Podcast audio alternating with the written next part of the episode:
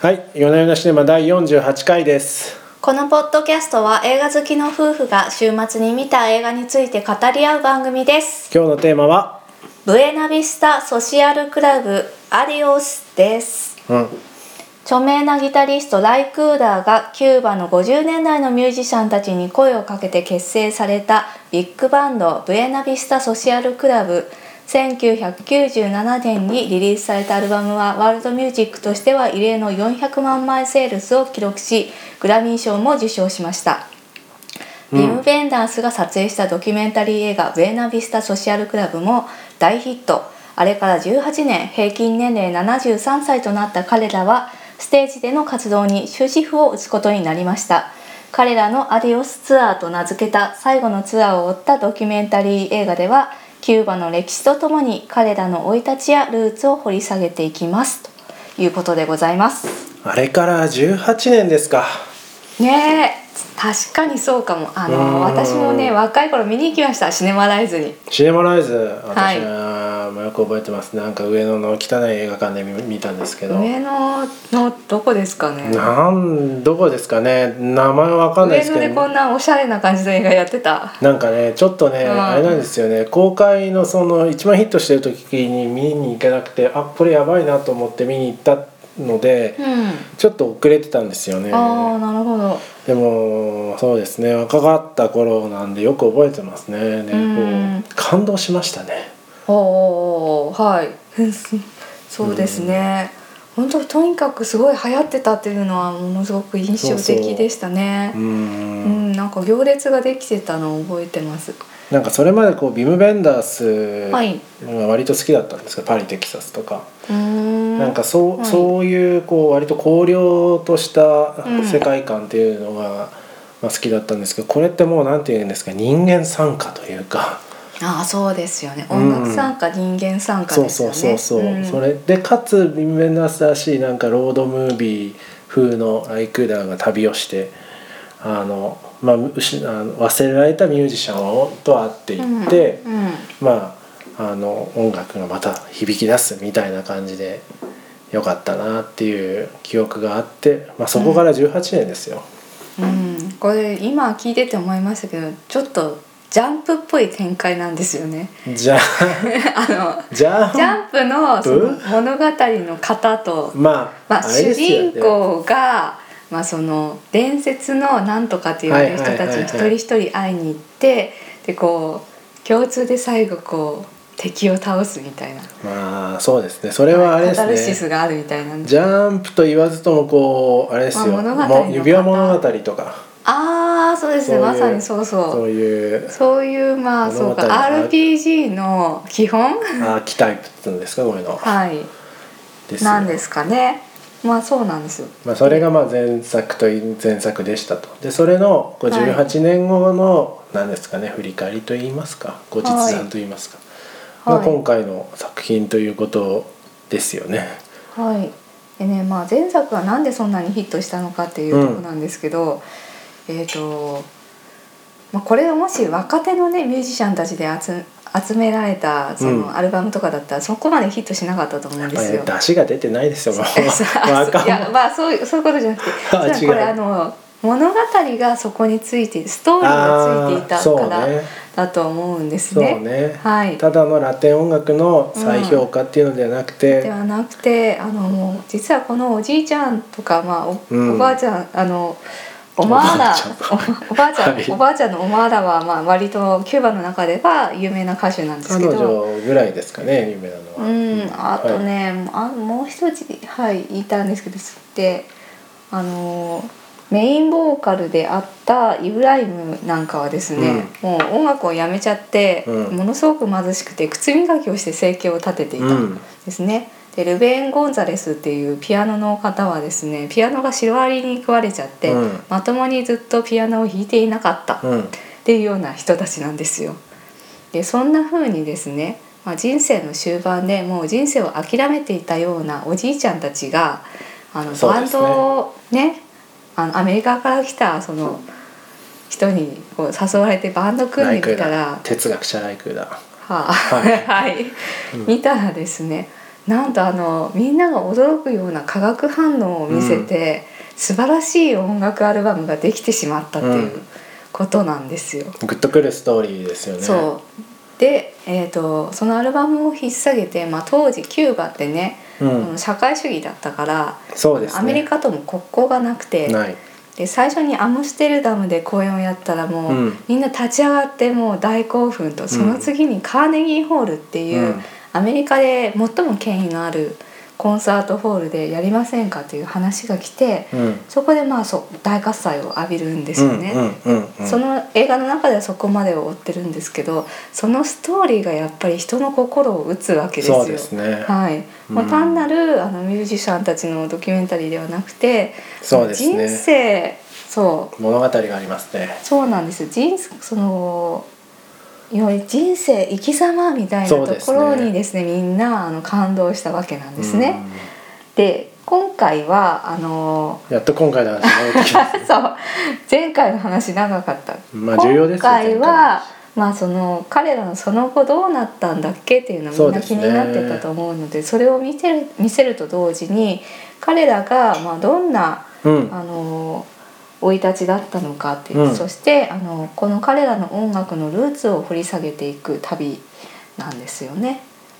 そうですね、うんうん確かに僕も見る前はあの、うんさラストツアーであるところのラディオスツアーだけのドキュメンタリーかなと思ったんですけどそうでもなくて、うんそもそもキューバってこういう国でとか、うんこの当時のうんあうんのバンドメンバーの生い立ちっていうのはこうでとか、うんまあ、あのリハーサルの風景とかなんですかね当時のあの、まあ、1作目の方のあの肉付けをするようなうんそういうドキュメンタリーになってましたね。そうですねうんうんうん、バックグラウンドを見せるような感じ、なので2作両方見るとあのよりいろいろ分かってそう面ですね白いんじゃないかなと思いますね。いやーはいしかしもう18年も経ってましてで当時からもう老人だったんでもう死んでんじゃないかなと思ってたんですいけど、や私ももうねその頃からね平均年齢が結構70 70とか歳ねぐらいだったんですよね。そうそうであのーあの「ちゃんちゃん」っていうあの結構その大ヒットし大ヒたット曲曲がねうんのを作った、えっ、とあの人なんて言うんだっけ 忘れてしまったぞ。うんまあ、その人が、えーがうん、うんうんあコンパイセブンのかコンパイセグンドそうだねあれコンパイセグンドが作ったんでしたっけだったと思うああそうでしたっけはい、で、はいコンパイセブンが作った曲なんですけど、まあコンそパのイセブン頃のにもう90 90歳はい90歳過でぎすよていたんですよね。もうヨタヨタしてるんですよ。ステージに出てく時にもヨタヨタしてるみたいなうんでもいい感でじすなんでねコンパはイいセグンドいいですね、のがあったですね。うんいやでもそうそうでみんな死んでるかなと思ったらもう半分ぐらいはそう生きてましたそうねまあ半分なくなっちゃってたんだけど半分は生きてたっていう。しょうがないうん、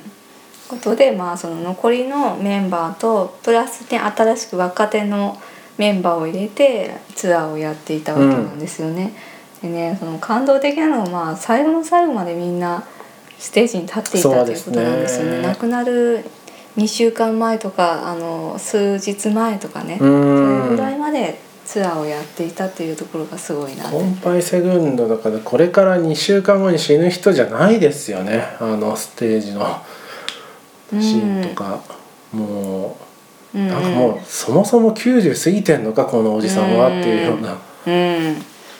元気でしたよね元気当時の映像見たら元気イブライム・ヘレウもねこの4日後亡くなったっていやなんか信じられないですよねそうですねルベーン・ゴンザイスはあの最後認知症になってたんですけれどうも、んでももうピアノの前に行くと普通に弾けんですようね、ん、まあ覚えてるんでしょうねねこれがねもうそれそれ以外のことができなくても彼らの体にもう音楽が染みついてるんでしょうそうですねねというところいでやーそのね死ぬ間際までやはり音楽をはいね、演奏して歌って踊って、うんうん最高なんじゃないですかいい人ね。生だったとうん思います。でね、えー、と今回はそのキューバの歴史なども紹介されてるんですけどなるほどこういう国だからこういう音楽が生まれたんだなっていうのが分かる構成になっていましてうん、私もよく分かってなかったんですけどキューバ知らなかっった。てそうなんですよ。そもそもどういう国か知らなかったです原ね。住民の人がもともといたんだけどそこにスペイン人が植民地化してやってきてうんでその後で黒人奴隷を連れてきたんでそうですすねね。原住民をほぼほぼ虐殺した上うでん町を築いて黒人奴隷を連れてきたっていううんうんそれでまあその黒人奴隷たちが持ってきたコンガとかうのん打楽器ね打楽器とリズムそれからまあスペイン人たちが歌っていたその歌と、うんでまあ原住民の音楽もミックスされてるんだよねきっとね。まあねどこまで残ってるかわかんないですけどね、はいまあそそうういいうう形で、まあ、特殊なこの3つの文化が重なり合うところで、うんえー、とこのソンって言われる音楽であるとか、まあ、サルサマンボの原型と言われるようなですね、えーこういうのなんていうんだっけラテン系ミュージックうんうんうんの原型というのができていたということなんだそうです。うん、なんかあれですねそのオマーラ・ポルポン・ポルトゥオンドうんですかその歌姫の、うんオマーラ・ポルトゥオンドのうんこの両親の話が出てくるじゃないですかあーそうですねお母さんが白人で、まあ、うん両家のお嬢さんで、えっと、お父さんが黒人で、うんおじいさんは奴隷だったっていうような。そうお父さんそのうちの召使いの子供だったわけで、でもお母さんと恋に落ちて、まあ、駆け落ちでうん結婚するわけですね。でそのマーラがこう歌って最後オバマの大ホワイトハウスに招かれるシーンがうん僕うん、印象的でしたね。オバマやっぱ良かったなと思いましたねそうでマーラが最近あのトランプの話よく出てますけど毎週ね 毎週出てますけどいやオバマのなんかジョークがねいいよね洒落っててま思したってあの私も若い頃このブエナビスタソシャルクラブのアルバムを買いましたと、うんその頃は CD というものがあって、うん若い方はご存知ないと思いますがこういった円丸いドーナツ型のみたいな丸い円盤説明をしてもうどっと笑いが起きるというシーンがあるんですけど、まあ、そういうそんなまあジョークもあるそうですねオバマさんがね、あのまあ、キューバとずっとアメリカで国交がなかったんですけど、その国交が復活してでホワイトハウスにはじ50年ぶりぐらいにキューバ人音楽家として招かれることになるという、歴史的な瞬間だまあとそう思うんでですすよねねで。マーラが言うんですよねアメリカ人はこういう人を大統領に選んだと私もあ黒人と白人の根血だが、この大統領も黒人と白人の根血だと、うんその後に選ばれた人がねっていう、まあその後がねみたいな感じはあるんですけどまあまあ置いときはそれは置いといて、うん、置いとくつうかまあなんつうか、はいまあ時代はねいろいろ いろいろ変化しながら向かっていくもんですからがはいその感動的な瞬間いでございいいまいシしーンただよったなねと。思いますうね。ん、でまあインタビューされてねあのこの政治についてどう思いますかって聞かれるんだけどあ俺らあは政治のことはわからないとそのあの掛け合い良良かかっったたでですすねね。うん、オバマにギターを持たせカストロに歌わせるようなものだそうですねだ。から俺らの音楽がこうなんかその証になるならうこれ以上嬉しいことはないみたいな洒落たこと言うなと思いましたねそう最高の回答ですよねううんんいやこの映画ね洒落たセリフがいっぱいあって、うん私的に気に入ってたのはこうコンパイセ軍団が言う「俺は男としてやるべき3つのことをやり遂げた」と「木を植える子供を作る本を書く」って言っててなんか面白いなと思いましたね。そうなんですよいや一番最初木を植えるなんだって思い木を植えるってのびっくりしましたがいいなと思っていやだから、はだからあれはわけは分からないと思うんですけど 僕僕の読みで読みではですね、はいまあ、こう生まれて以上と次の世代に何か残しましょうと、うん残しましょうとでこう世の中を良くしましょうとで、まあこうんう子供を作るっていうのは主としてねうん主として残しま主すの子と。供をねで本を書くっはいていうのはこう知恵知恵ですよ人人間なんで知恵を知性ね知性を、はいまあ、知性をまあ改良くしましたとこう今まであった知性がちょっと良くしましたで木を植えるっていうのは、うん第一地球ですよ地球を、地球球をを良くして、まあ、死にましょうというような話かなと深読みしまして、これはいいなと思ってこれはもうもう食中に行かないといかないいけないなと。うん思いました食事ねそうですねどっか山に行ってこようかなと、うん、これ世の中の男性ほとんどできてないんじゃないですかねまあ木木をを植えるって木を植えるところからいきましょう、はい木をみんなも木を植えようそう」今回の副タイトルは「木を植えよ うそうです男性諸君木を植えよ 女性も木を植えていいんだうまあいいんですけどいやいいいい木を植えるかポエティックじゃないですか木をあ植えあるそうよ私もじゃあ食事に行きたいと思いました、そうですね。うんあれですかね、こうコンパイセ運動はやっぱね、こちょいちょい名う言ちょいちょいいいことを言いますね、あの面倒くさい。俺はおじさん遅咲きだったが人生の花は誰にも訪れる遅かれ早かれ花は咲くもんだと。うん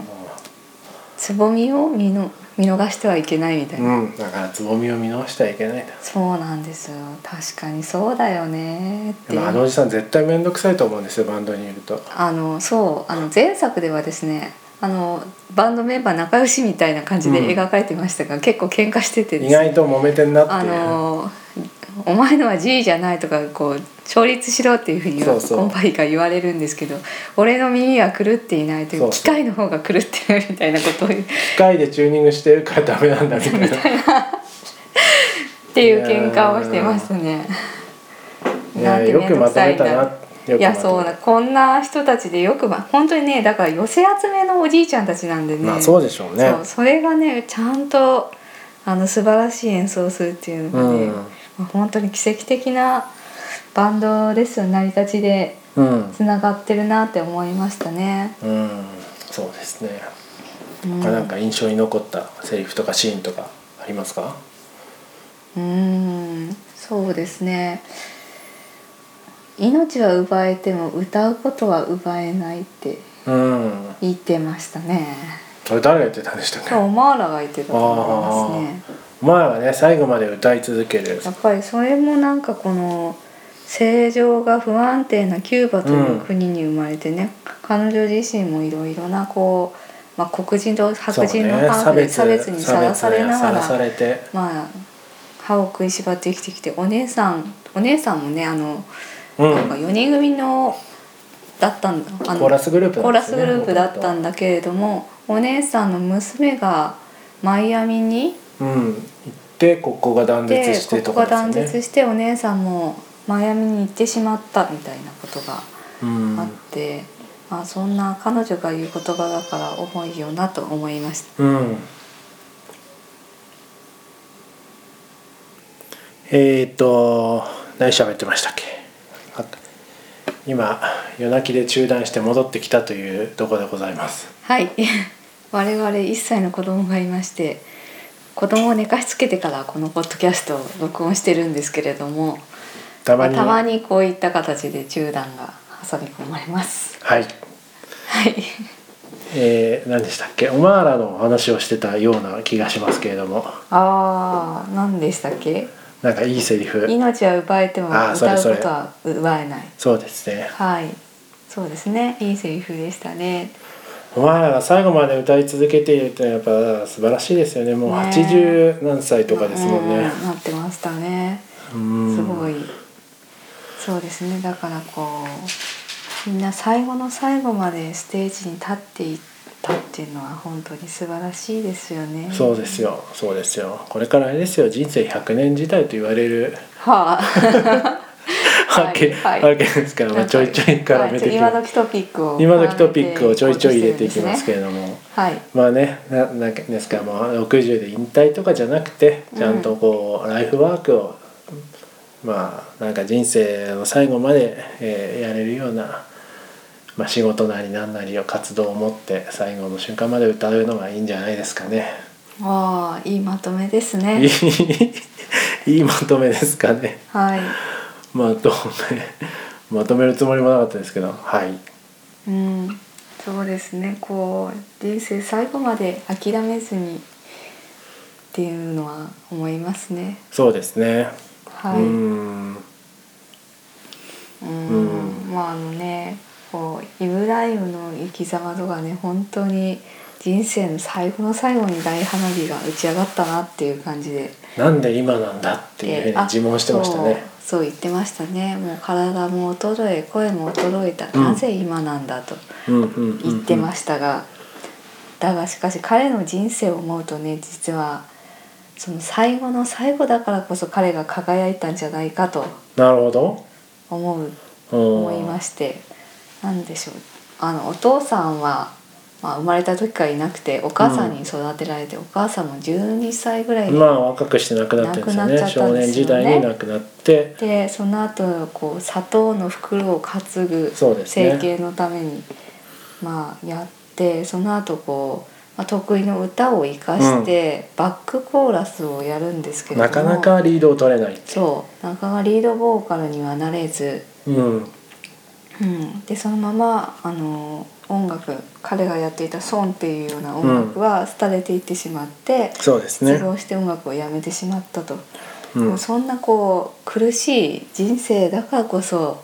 あの最後の最後に彼が歌う歌にはやはりこう温かみとねこの人生の哀愁が漂そうっでていすてね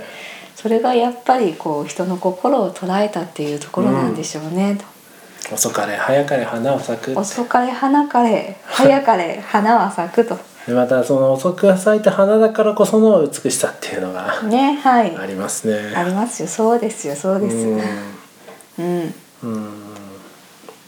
というふうにじあのこのね音楽家たちの生き様を見てあの人生を考えてみてもいいんじゃないでしょうかといやーでもいい映画でしたよまあ見る前からきっといいだろうなと思ったわけですよあの映画の続編だから、